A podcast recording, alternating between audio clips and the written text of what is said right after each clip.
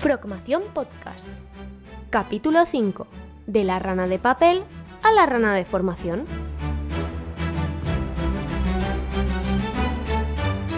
Muy buenas a todos y bienvenidos a nuestro quinto episodio de nuestra Frogmación Podcast, tu podcast de formación en nuevas tecnologías, en videojuegos, machine learning, inteligencia artificial, blockchain y demás.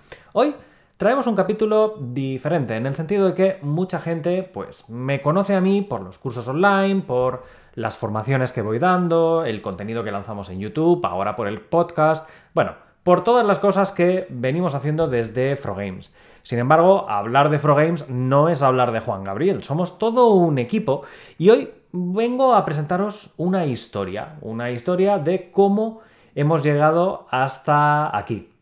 Y es que Frogames es un concepto que nace hace ya bastantes años, ni más ni menos que en el 2013. En el 2013 recuerdo que eh, fui a una reunión de, de emprendedores, se llamaba el iWeekend, que como indica la palabra era pasar un fin de semana hablando de proyectos, de emprender, de cómo lanzar tu propio negocio, pues eso, en 48 horas. Llamémosle una hackathon de emprendimiento.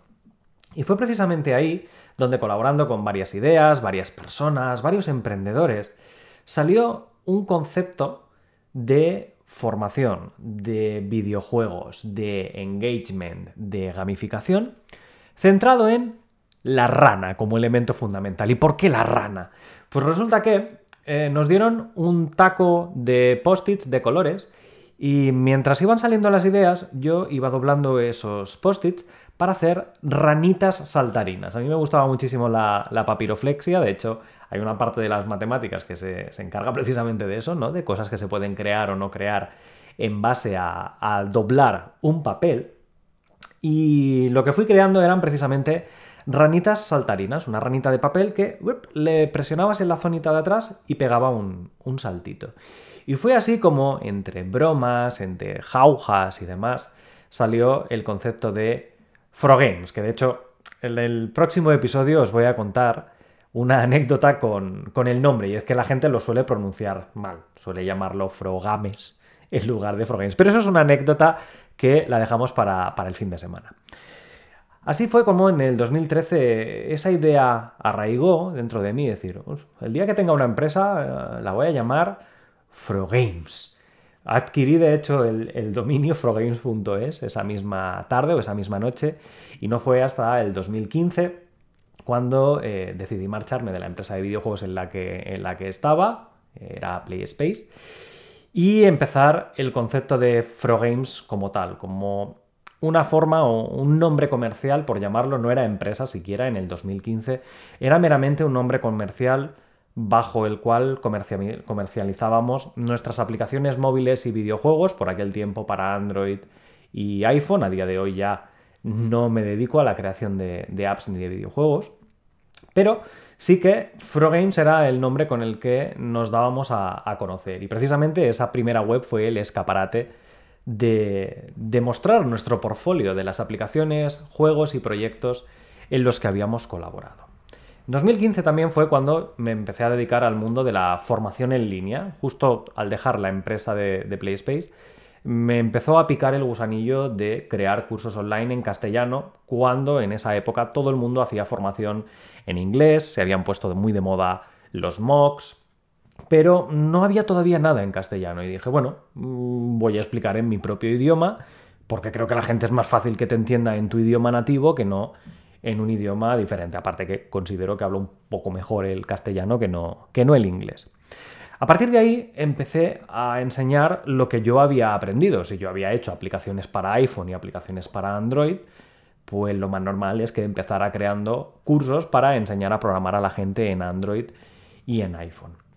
A partir de aquí, pues evidentemente cada nuevo año venía una actualización de sistema operativo, venía Android N, Android O, eh, iOS 10, iOS 11, iOS 12, y ese era un motivo para repensar aplicaciones nuevas, adaptar los cambios de SDK. Me acuerdo que mi primer curso era en Objective-C el de iOS y en Java el de Android. Poco después salió Swift y salieron Kotlin, por tanto fueron cursos que rápidamente algo que pasa mucho ¿no? en el campo de las tecnologías, que se quedaron obsoletos casi casi de la noche a la mañana.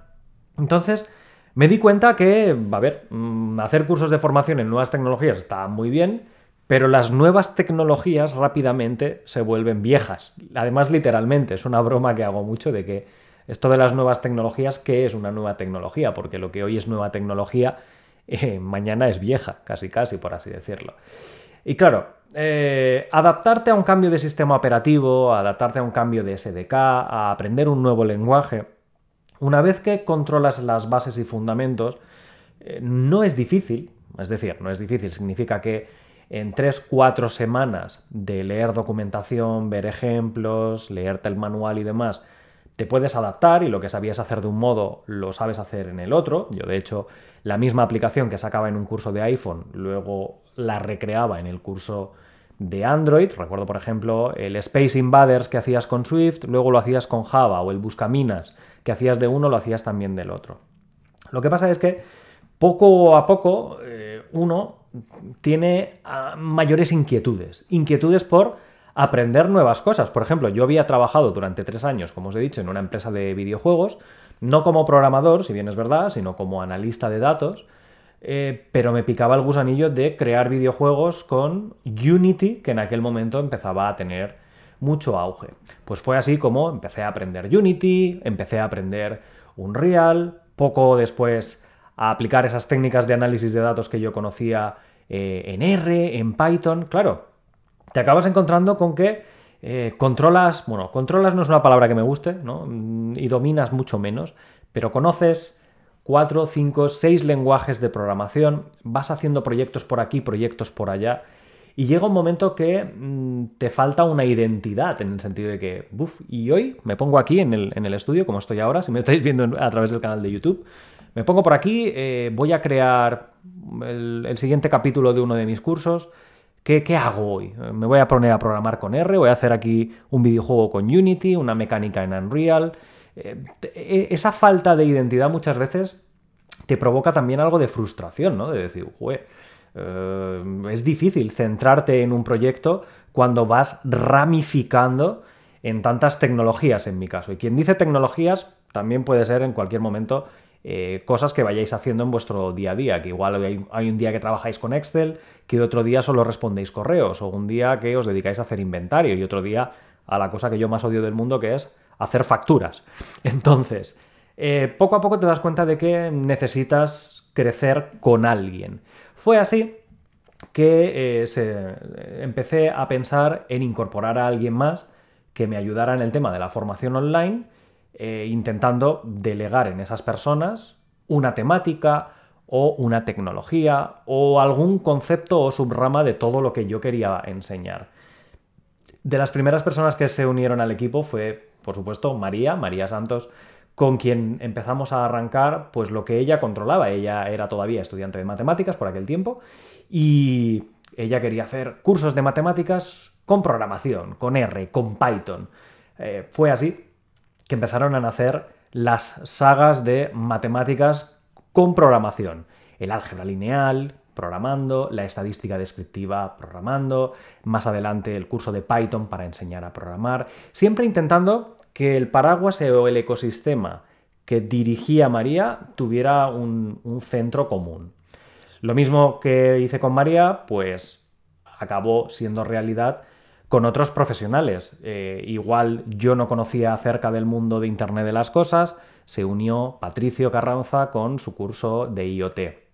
Eh, mis compañeros de la universidad, profesores y catedráticos, tanto Llorens, Valverde como Arnau Mir como Ricardo Alberic, eran los candidatos perfectos para traducir sus conocimientos en cálculo, en probabilidad, en estadística, en análisis de datos, en el mundo del numérico, en formato de cursos online. Y ellos son los que han un poco liderado la parte de matemáticas. Yo las llamo un pelín más avanzadas que no las que hacíamos con María, en el sentido de que son bastante más duras, con más demostraciones, un poquito más incluso con formalismo, como se suele explicar en la universidad, en lugar de ser tanto 100% centradas en, en la programación.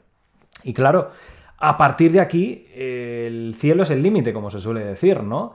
Eh, necesitábamos aprender tecnologías de visualización de datos, Power BI, Tableau o Excel.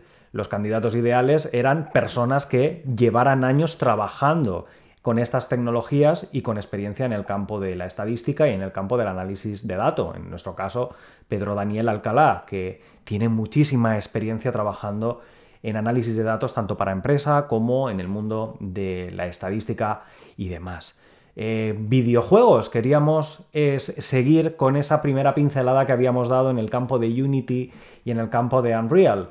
Lo natural era coger expertos del sector que trabajaran en la industria y que nos pudieran ayudar lanzando cursos de, esas temáticas que estaban más empapados en ellas que no yo mismo, como por ejemplo Carlos Coronado, Benji Miró o Mariano Sosa en el campo de Unity, realidad aumentada, shaders y, demás.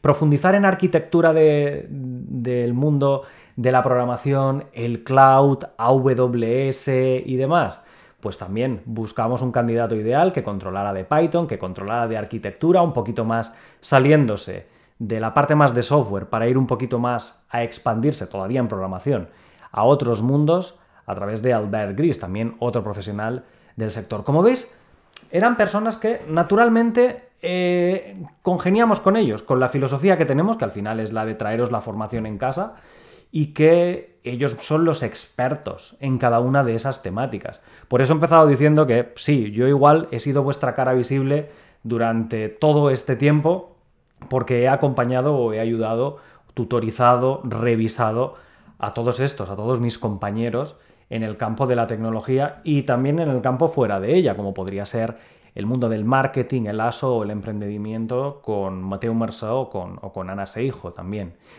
Eh, sin embargo, el núcleo común es, siempre el mismo, nunca parar de aprender, nunca parar de adaptarse, de agregar nuevas tecnologías a nuestro portfolio y de verificar o dar la cara por todos estos profesionales que al final son expertos en cada una de sus temáticas y son los que las dominan, las controlan sin ese estrés inicial que os he comentado al inicio, ¿no? De tenerme yo que sentar aquí y decir, ¿Y hoy de qué voy a grabar el siguiente vídeo o el siguiente tutorial? Eh, en, en esa línea hemos podido llegar a muchísimos lados del mundo y gracias incluso a, vuestros comentarios, a vuestras sugerencias y a los que en algún momento fueron estudiantes de alguno de, de nuestros cursos, me he encontrado con gente que ha decidido dar el salto al mundo online. Es el caso, por ejemplo, de Joana Mangualo Joan Pont, que han querido especializarse más en la rama de blockchain o en la rama de ciberseguridad, trayéndonos cursos de, esas modalidades.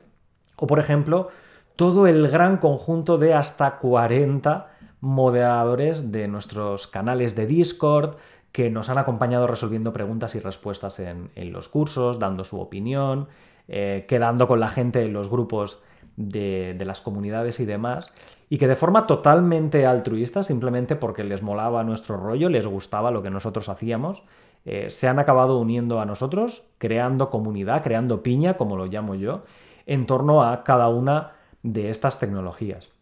Como veis, os acabo de desgranar apenas en 12 minutos lo que significa construir una empresa. Así fue como aquel nombre comercial Frogames, basándose en la ranita que saltaba de papiroflexia, se acabó estableciendo como una empresa, como, como SL, y acabando con una arquitectura formada por hasta 24 coinstructores y más de 40 colaboradores y moderadores que nos han dado un poco las alas ¿no? o la vida para poderos traer todas esas temáticas.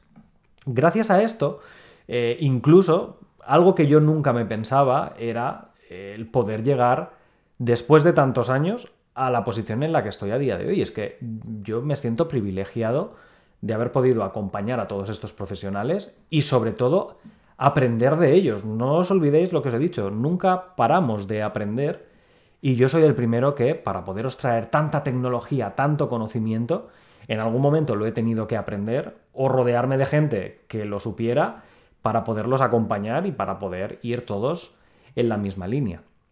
Esto significa que cualquiera de vosotros que está aprendiendo desde casa o bien porque está iniciándose, o bien porque no sabe si hacer una carrera o formarse a través de cursos online, o bien porque ya lleváis algo de tiempo estancados en una posición y queréis buscar algo totalmente diferente, aprender otra tecnología o añadir una nueva habilidad a vuestro portfolio, para que veáis que nunca es tarde.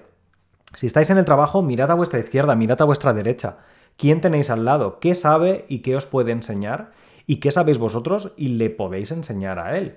Y si no estáis en el trabajo, estáis en casa, estáis en un grupito de amigos, estás en la universidad, estás en un bar, aplícate lo mismo, porque probablemente a tu alrededor hay gente que tiene muchísimo conocimiento y tú también lo tienes para poderlo impartir. No todos son habilidades de programación y lenguajes, hay muchísimas más cosas que nos hemos visto expuestos a lo largo de toda nuestra vida y que son susceptibles de ser enseñadas o de enseñar nosotros mismos y no necesariamente a través de un curso online, puede ser con un buen café o una buena cerveza encima de la mesa, con una conversación de peso. Finalmente, y no menos importante, cuando estableces toda esa arquitectura y te encuentras con tanta gente trabajando contigo, eh, tantas tecnologías, tanto software y demás, te encuentras inevitablemente en una posición en la que mm, a veces haces más de gestor que no lo que te gusta, que al final a mí lo que me gusta es este ratito en el que grabo el podcast para vosotros eh, y os traigo un trocito de una historia o bien grabo un vídeo para YouTube o un vídeo del futuro curso online. Esa gestión es importante. Es importante y además es muy difícil poder crecer, escalar y mantener ese nivel si no la llevamos correctamente. En ese sentido, y desde el año 2019, una de las piezas clave para mí ha sido Yvonne, mi asistenta personal que me ayuda absolutamente en todo, organizándome la agenda para que no se me olvide si tengo una formación o si tengo que grabar el podcast o tengo que eh, presentar los impuestos trimestrales. Y la otra es precisamente eso, ¿no? Todo lo que es la gestión de facturas, gastos, ingresos, pagos, suscripciones y demás. Por tanto, si sois de los que os queréis aventurar a emprender, a pesar de que al inicio sea como esa ranita de papel, ¿no? Una idea, un concepto, un, algo que ves con la ilusión del futuro, el futuro acabará llegando y cuando lleguéis tened en cuenta que muchas veces, si es vuestra propia idea, vuestro propio proyecto, también os convertiréis en gestor y que por tanto de vuestro reloj guardad alguna que otra hora a la semana para no dejarlo para el último día, porque sobre todo a nivel fiscal, a nivel legal, a nivel administrativo, tenemos unas obligaciones como personas o como empresas que no nos podemos librar de ellas, ¿vale? Y bueno, que me estoy poniendo nostálgico y estas cosas no, ya sabéis que no suelen ir mucho conmigo. Ya se está completando más o menos el tiempo que os tengo dedicados. Ya sabéis que no os quiero robar más de unos 20 minutos semanales o así para contaros acerca de un tema y hoy ha sido la historia de cómo esa rana saltarina de papel se ha convertido en toda una empresa donde todos los que trabajamos intentamos hacerlo lo mejor posible para traerte día a día formación o bien a través del canal de YouTube, a través de nuestra plataforma, a través de las diferentes formas como este podcast que intentamos hacer de forma periódica y que en el próximo episodio, acuérdate, te voy a explicar la historieta que, del nombre de Frogames y qué me ha pasado que muchas veces pues la gente no lo pronuncia correctamente y nos quedamos con ese mal sabor de boca, ¿no? De que igual tendríamos que haber elegido un nombre, ya que nos dedicamos sobre todo a la formación o la comunicación en castellano. Igual tendríamos que haber elegido un nombre que se dijera igual o que se escribiera igual en castellano que cómo se pronuncia. Así que bueno, muchas gracias por haberme acompañado. Si todavía no lo has hecho, recuerda que en YouTube te puedes suscribir y dar a la campanita para estar al loro cada vez que saquemos un nuevo episodio del podcast o un nuevo tutorial en cualquiera de las tecnologías que abarcamos. Y lo mismo en el caso de que nos escuches a través de Spotify, Apple Music, eh, Google Podcast, eh, Amazon Music, Evox y demás. Así que gracias y nos vemos en el siguiente. Si te gusta Frogmación Podcast, síguenos en redes sociales, a través de Facebook, Twitter, Instagram o nuestro canal de YouTube. Y consulta todos nuestros cursos o suscríbete a nuestra newsletter en la web progames.es.